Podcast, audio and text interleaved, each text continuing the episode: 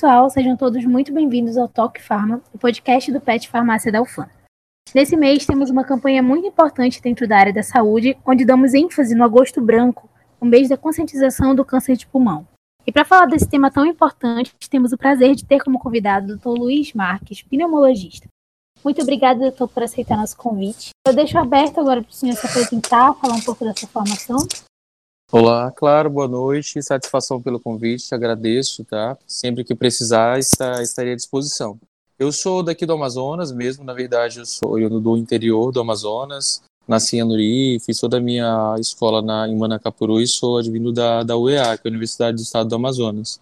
Cheguei a fazer a clínica médica na UFAM também, então acabei que fui colegas de colegas da UFAM, fiz depois a Universidade Federal em São Paulo na pneumologia e hoje atualmente também, além da pneumologia, trabalho com endoscopia respiratória, que seria a broncoscopia, que também é um tema muito interessante que muitas das vezes a gente acaba dando muito diagnóstico de câncer de pulmão, que seria esse mês de agosto branco, agosto branco justamente através desse exame que se chama broncoscopia.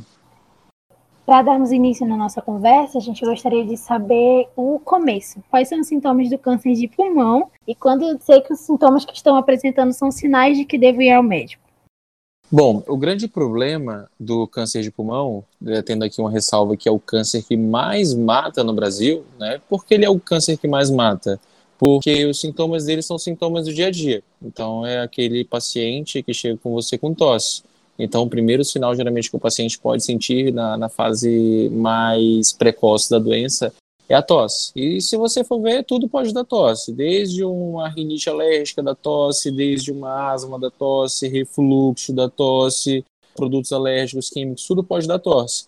Então, por isso que muitos pacientes às vezes chegam no consultório já com a doença muito avançada. E por que, que é o câncer que mais mata? Justamente por conta, por essa dificuldade de se ter uma ideia que se possa ser um câncer de pulmão. Aí, vamos dizer, o paciente chega com tosse, tá, mas e aí, após a tosse, o que, que nós temos? Temos a questão do, da perda de peso, tá? Sabe-se que o paciente com câncer de pulmão ele é um paciente muito inflamado, ele tem muitas citocinas pró-inflamatórias, essas citocinas pró-inflamatórias gerando essa inflamação, diminui o apetite do paciente, então é aquele paciente um pouco mais emagrecido, isso falando de estágios mais avançados, certo? O paciente pode sentir dor ao respirar, lembrar que pulmão em si não dói. Às vezes o paciente pode ter lá uma massa pulmonar cavitada, o que ele vai ter é tosse e escarro com sangue, né? Mas às vezes dor ele não tem. Onde é que a gente encontra a dor do câncer de pulmão? Na pleura parietal, na parte mais externa. Então, geralmente, é quando o paciente vem a sentir dor. Então, assim, todo paciente, óbvio, quer dizer que qualquer tosse, eu vou pensar que é câncer de pulmão? Não, qualquer tosse não. Então, a gente existem alguns fatores de risco, né? Dentre eles, a idade, né? Antigamente, ligou-se muito a questão do câncer de pulmão ao tabagismo, hoje continua ainda sendo muito frequente a questão do tabagismo na presença é, frente ao câncer de pulmão, só que sabe-se que o fator genético também está bastante associado, estão quase se equiparando, na verdade. Lá na década de 70, 80, enquanto bonito se fumar, 90, né, fumava se até no avião, é, a maioria dos tipos de câncer era o câncer SEC, né, que é o câncer relacionado a, ao tabagismo mas hoje o adenocarcinoma está despontando também com essa questão do fator genético, principalmente em mulheres. Né? Então, vamos dizer que não é apenas a tosse que vai levar o paciente a achar que ele tem câncer de pulmão, mas é um dos sintomas iniciais. Falando nesse sintoma, no caso da tosse, da perda de peso, são sintomas que e sinais que também são vistos na tuberculose, né? E aqui no Amazonas, a gente tendo uma grande quantidade de pessoas infectadas, teria esse problema de ter mais de um, uma doença com o mesmo sintoma? Ó, oh, excelente pergunta, tá? Na verdade, é, a gente chama isso daí às vezes, né, que são os três. O que, que a gente pergunta pro paciente, a maioria deles? Se ele tá tendo sudorese noturna, ou seja, se ele tá suando à noite, né? Se ele tá, perdeu 10% do peso dele nos últimos três meses, tá? E se tá tendo febre, que isso para muito a questão da tuberculose. Muito interessante você falar isso, porque eu vim de uma escola da, da questão da, da residência de pneumologia, e por ser broncoscopista, nós fazíamos muitas biópsias de nódulos pulmonares. E os pacientes chegavam lá com tosse, emagrecimento, escarrando sangue, a gente, pô, batia o olho, ah, câncer, né? Era tabagista, tudo, a primeira coisa que a gente pensa, a gente logo pensa no pior. Fazíamos a, a biópsia, e nisso de fazer a biópsia, geralmente para nossa surpresa, o que vinha de diagnóstico era tuberculose. Então, realmente, às vezes, até a imagem, apesar de se diferenciar um pouco, às vezes elas se sobrepõem por conta dos nódulos, né? Então, a tuberculose também pode se apresentar através de nódulos, né? Nódulos maiores, nódulos menores. Então, isso, esse, essa questão na sua pergunta, ela é muito importante. Então, a diferenciação realmente, ela vem, a clínica é muito parecido, é através da biópsia do histopatológico, é o que vai conseguir dizer ou não. E a questão da sobreposição de doença existe muito. Tanto que é mandatório para quando eu tenho o diagnóstico do paciente do câncer de pulmão, eu excluo tuberculose. Porque, infelizmente, a maioria dos, dos cânceres de pulmão, eles não são é, você não consegue fazer ressecção, porque os pacientes geralmente chegam no estágio muito avançado. Por chegar no estágio avançado, então o paciente geralmente evolui para quimioterapia, radioterapia, a gente não pode ter nenhuma dúvida ou suspeita de tuberculose. Porque a partir do momento que eu posso imunossuprimir esse paciente, eu vou imunossuprimir esse paciente, esse paciente pode acabar é, evoluindo também com a doença infecto-contagiosa, que é a tuberculose.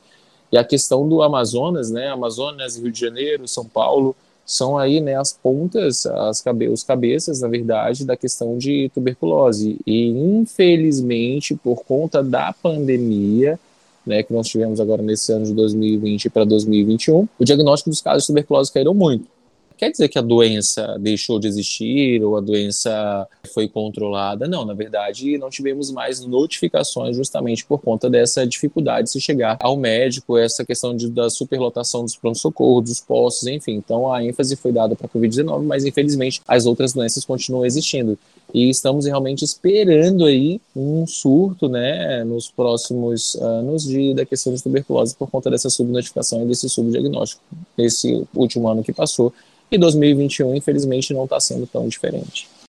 Realmente, realmente é uma problemática bem grande. Passando para a pergunta seguinte agora, o senhor já falou da questão do tabagismo como um fator de risco, mas tem alguns outros motivos ou hábitos que levam uma pessoa a desenvolver câncer de pulmão? Bom, tem sim. É sempre é importante a gente falar. Então, eu vou tentar separar para ser um pouco mais didático. Então, primeiro que eu falei lá no início, é, antigamente era cigarro, cigarro, cigarro, cigarro. Hoje, como os jovens, enfim, os adultos fumam menos, né, apesar do cigarro eletrônico estar tá sendo introduzido essa questão do vape, que a gente sabe que faz tão mal quanto, ou seja, já estou dando recado para quem acha que não faz mal, faz tão mal quanto e não tem nenhum estudo que diga que é, seja superior ou melhor que o cigarro, tá? É a questão genética. Né? Então, hoje em dia, mulheres, principalmente a partir dos 45, 50 anos, têm sido aí a ponta do, da questão dos cânceres de pulmão como adenocarcinoma. Tá? Então, temos tabagismo, temos a questão da genética e na pneumologia nós trabalhamos há alguns anos, apesar de estar bastante evidente essa questão agora de fibrose pulmonar por conta do Covid. Ah, fibrose, fibrose, fibrose, a gente trabalha com fibrose há um tempo, né? E fibrose pulmonar, infelizmente, é uma doença muito degradante, é uma doença muito complicada, complexa, grave, difícil de se conseguir tratar, na verdade. E alguns pacientes que desenvolvem fibrose pulmonar, seja ela FIPRE, né, que é a fibrose pulmonar idiopática, aquela que simplesmente acontece, né, seja uma fibrose pulmonar pela sarcoidose, que é uma doença autoimune granulomatosa, é, seja fibrose pulmonar por uma pneumoconiose, ou seja, aquele trabalhador que trabalhava com sílica, jateamento de areia, que tudo isso pode levar à fibrose pulmonar. Sabe-se que esses pacientes em específico têm um risco maior de câncer de pulmão. Tanto que é recomendado sempre que possível nesses pacientes também se fazer o rastreio. A gente não faz só rastreio, ou pelo menos ficar atento, tá? Então a gente não faz só rastreio no paciente que fumou lá 20 maços ano, acima de 50 55 anos, esses pacientes que têm esse quadro de fibrose pulmonar, fibrose pulmonar também, eles são indicativos a gente sempre ficar atento porque eles têm um risco maior de vir a desenvolver câncer de pulmão. Além disso, infelizmente, a gente hoje, principalmente ó, agora em agosto, nós aqui no Amazonas estamos vivendo a questão das queimadas, né? Então a gente sabe que a poluição atmosférica, a poluição do ar também, ela ajuda, impulsiona muito essa questão do, do câncer de pulmão, né, que não deixa de ser também um fator agressor para o pulmão, com questão de micropartículas, estimulando ali fatores de crescimento tumorais, lesões pulmonares, podendo também vir a, acarretar. Sabe-se também que a questão, às vezes, de exposição a, a telhas de, de, de amianto, enfim, são diversos fatores que podem acabar é, podendo vir a, a, desenvolver o câncer de pulmão, não somente o cigarro, como se achou, mas hoje em dia o que mais chama a atenção, realmente, além do cigarro, vamos dizer os dois primeiros, é a questão genética associada, tá? Então essa questão genética, infelizmente, ela está bastante presente.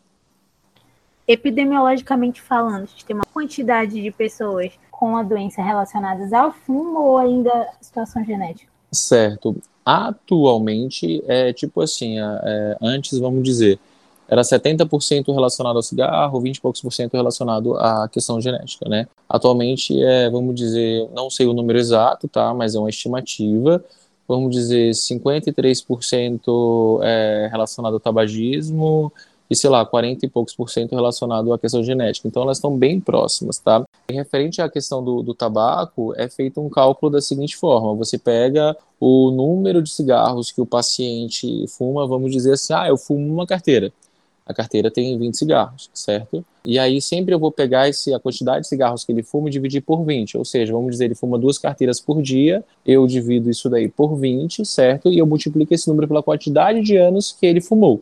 Isso daí vai dar uma coisa que a gente chama maço ano. Ah, ele fumou, sei lá, 5 maço anos, 10 maço ano.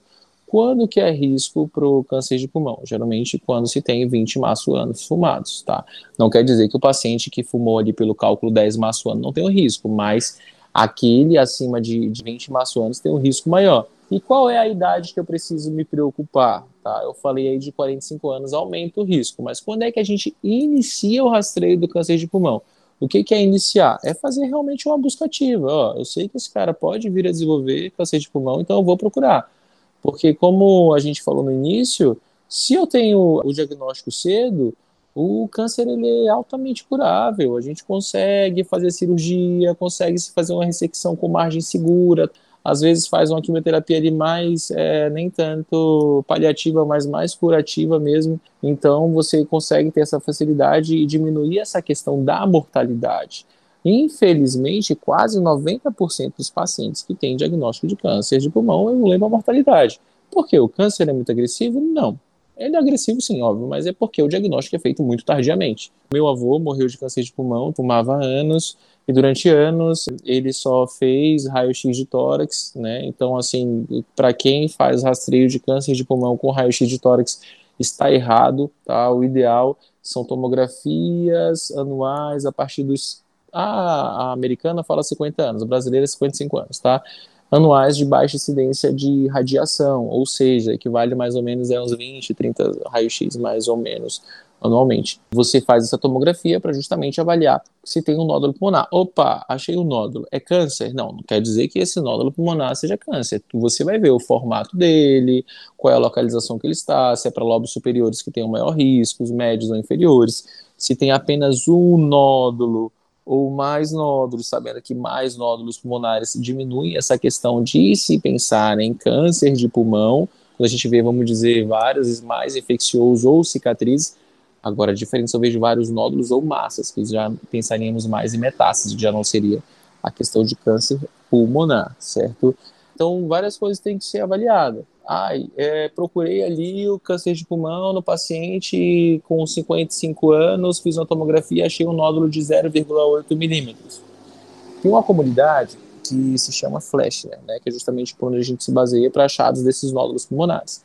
E aí a gente faz isso daí, coloca lá no, no score e vê por quanto tempo a gente vai acompanhar esse nódulo ah, um ano, vai fazer tomografia com quanto tempo? Seis meses, doze meses, dezoito meses, vai fazer ano sim, ano não, quando é que eu faço biópsia, quando é que eu não faço. Então, hoje em dia, tem-se essa comunidade para todo mundo, no mundo inteiro, falar a mesma língua, né? Para você que está aqui no Amazonas, falar a mesma língua da cara do cara que está lá no Japão, né? Então, sabe-se hoje em dia que isso foi bastante unificado, porque realmente nódulo é uma coisa difícil, é uma coisa delicada, né, de se ver, porque às vezes você acha que não é e pode ser assim como você também acha que é, às vezes é uma tuberculose, como foi falado. Então, realmente tem que ser cuidado e o rastreio, a busca, ela precisa ser ativa para quem tem risco. Quais são os pacientes acima de 55 anos com mais de 20 maço ano?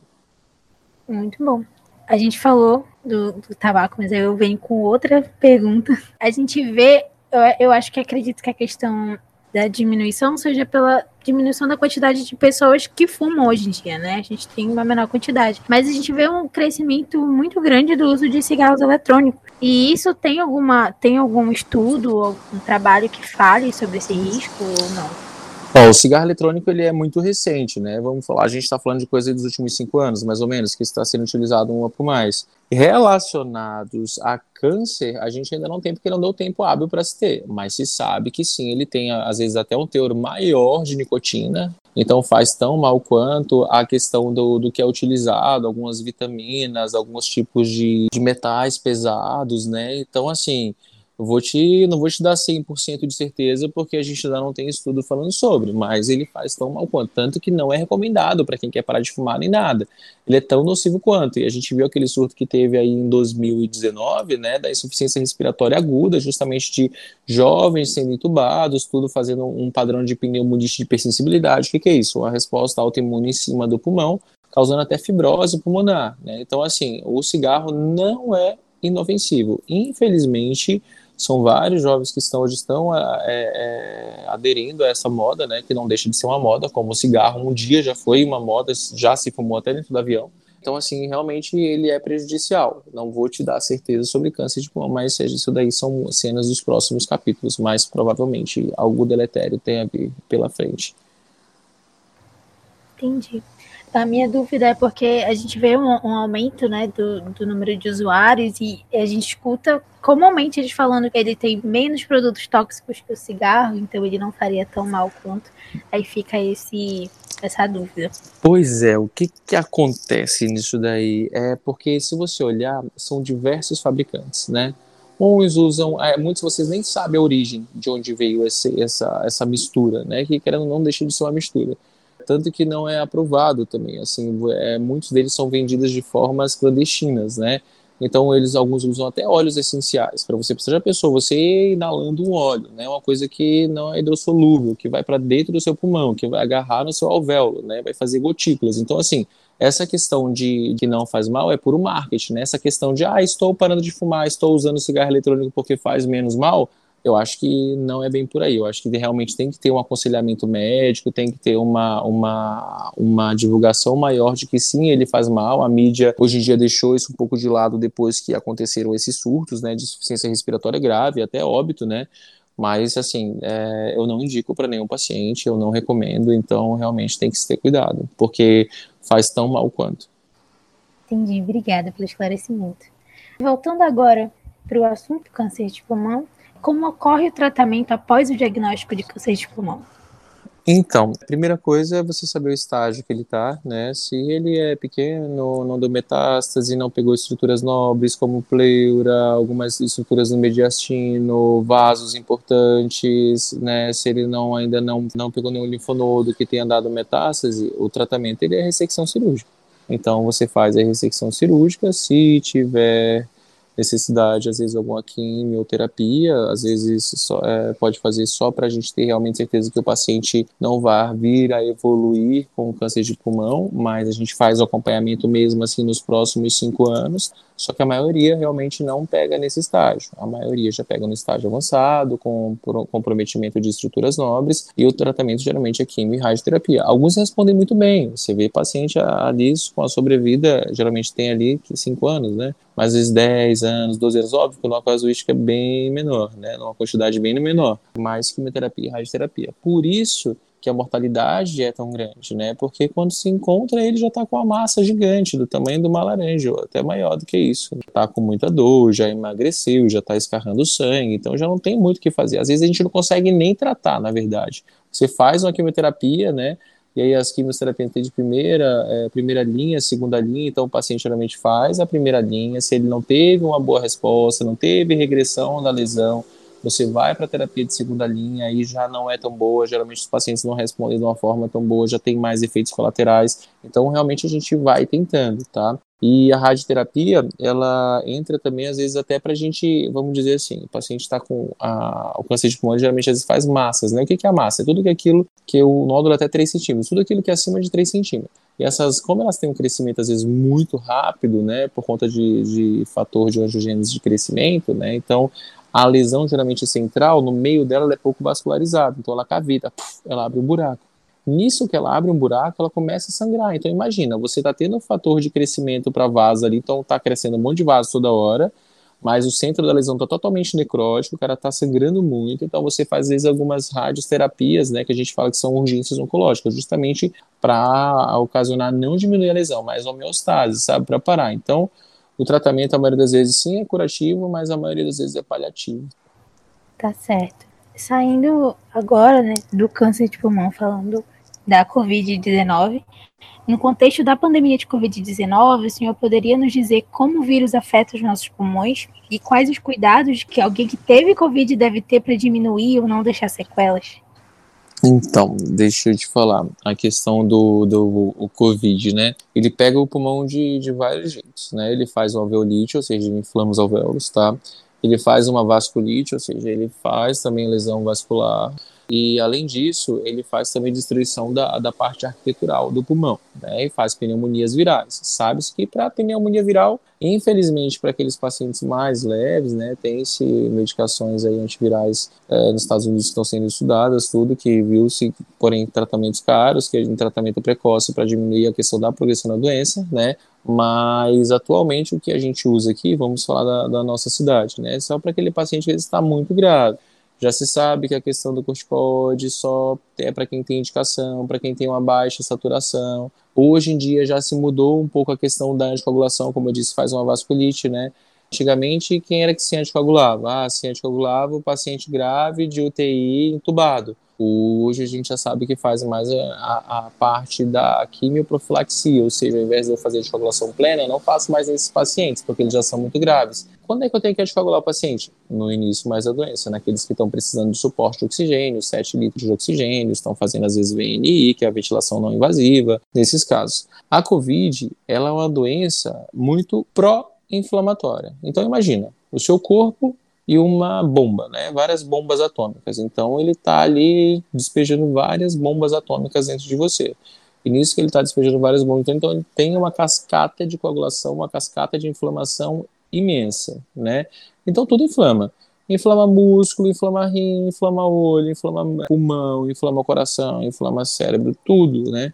Então todos os órgãos são afetados. O pulmão foi dado mais evidência porque é o que faz insuficiência respiratória e geralmente se o paciente tem uma complicação ele pode matar. Mas o coração não é menos importante, né? O coração a gente vê que quem dá problema nos próximos 12 meses é o coração, né? 20% dos pacientes vêm com alterações cardíacas associadas. Viu-se também que os pacientes, muito paciente, vem com, faz, fazem quadro de encefalite também, né? Deixa ali o encéfalo mais inflamado, essa questão da perda da memória, foi também bastante visto. A gente vê também questão de acometimento é, de nervos periféricos, insuficiência renal, rabdomiólise. Então, realmente, o vírus, ele é muito debilitante, né? Aí você fala assim, ah, e quando é que eu venho? É, por que, que é mais grave? Olha, eu vou te falar, vou ser bem sincero, a gente sabe que os obesos, eles têm uma, uma tendência maior a desenvolver doenças graves e as outras comorbidades também, porque são pessoas já inflamadas e pegam uma doença que tem um estrado pró-inflamatório, então a inflamação é a casa e o botão. A inflamação que contra outra e dá o que dá. Mas quer dizer que todo obeso, todo grupo de risco vai evoluir mal? Na verdade, não. Se fosse por isso, a gente teria várias pessoas que, que são obesas, é, asmáticos graves, né, não asmáticos leves, né, é, cardiopatas é, em óbito, né, e essa não é a verdade. Tem doenças assim, tem paciente, já peguei paciente com um único pulmão que nem sabia que estava com Covid, né, se você olhasse um paciente desse, você iria dizer que ele iria morrer.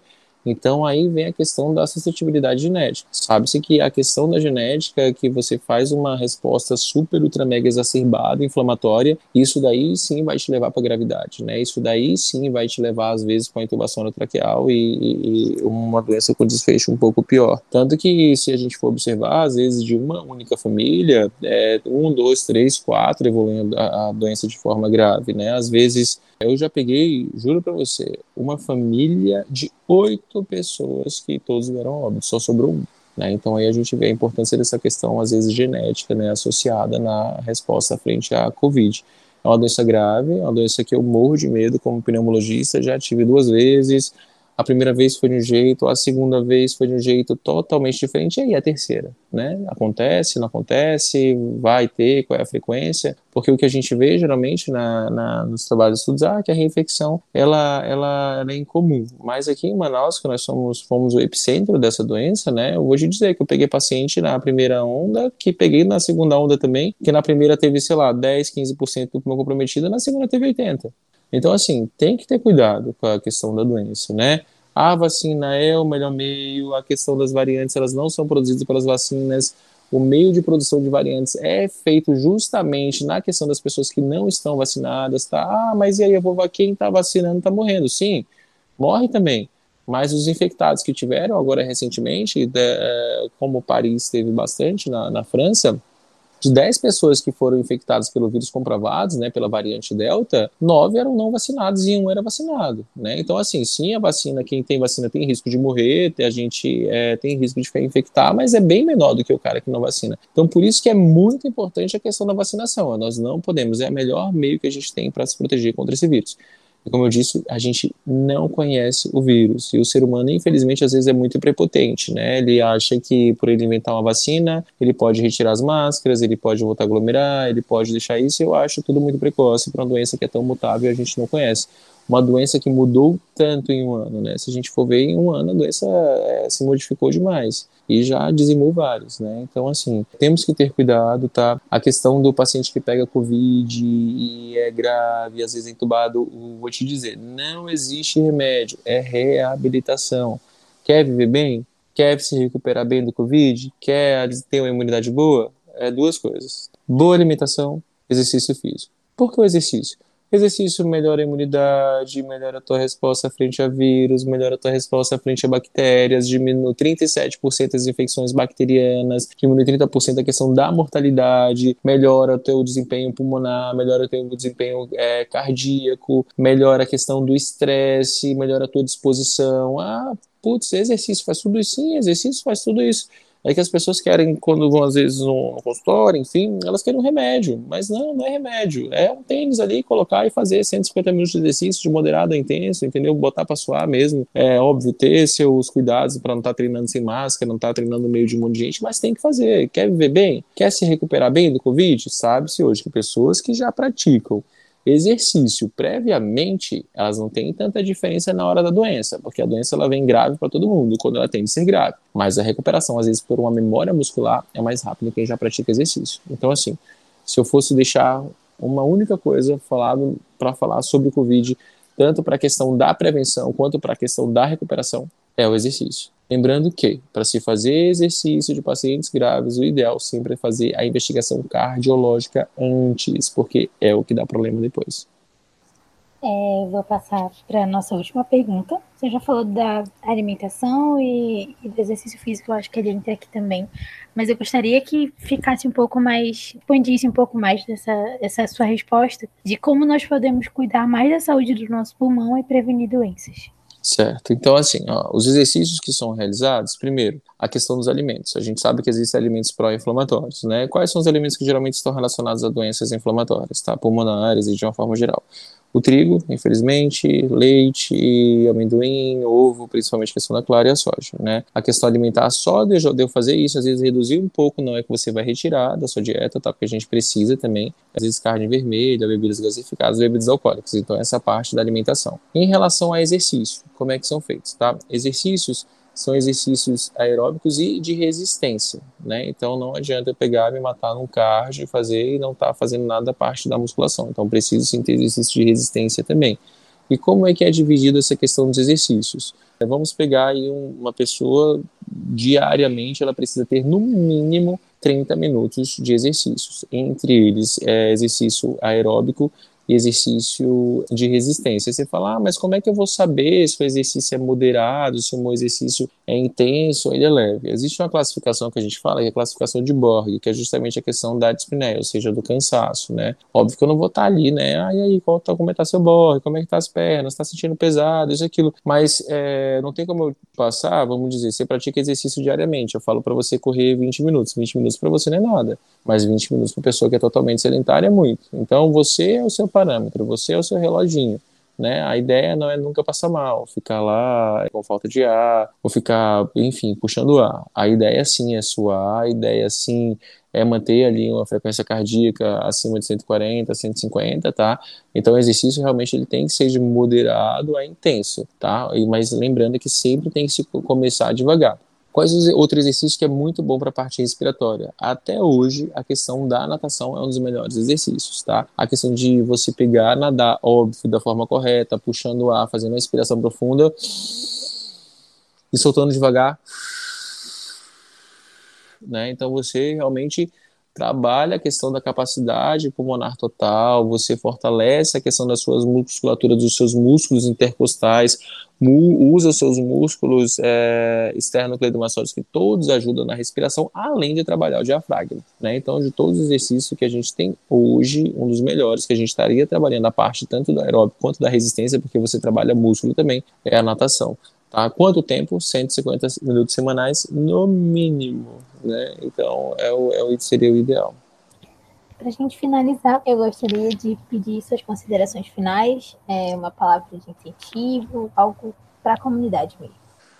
Assim, o que eu vejo hoje, né, no, no atual contexto que nós estamos vivendo, né, muita gente chega no meio médico, seja na medicina, na enfermagem, na farmácia, no técnico de enfermagem, enfim, procurando sempre a estabilidade, que é o que todos nós queremos.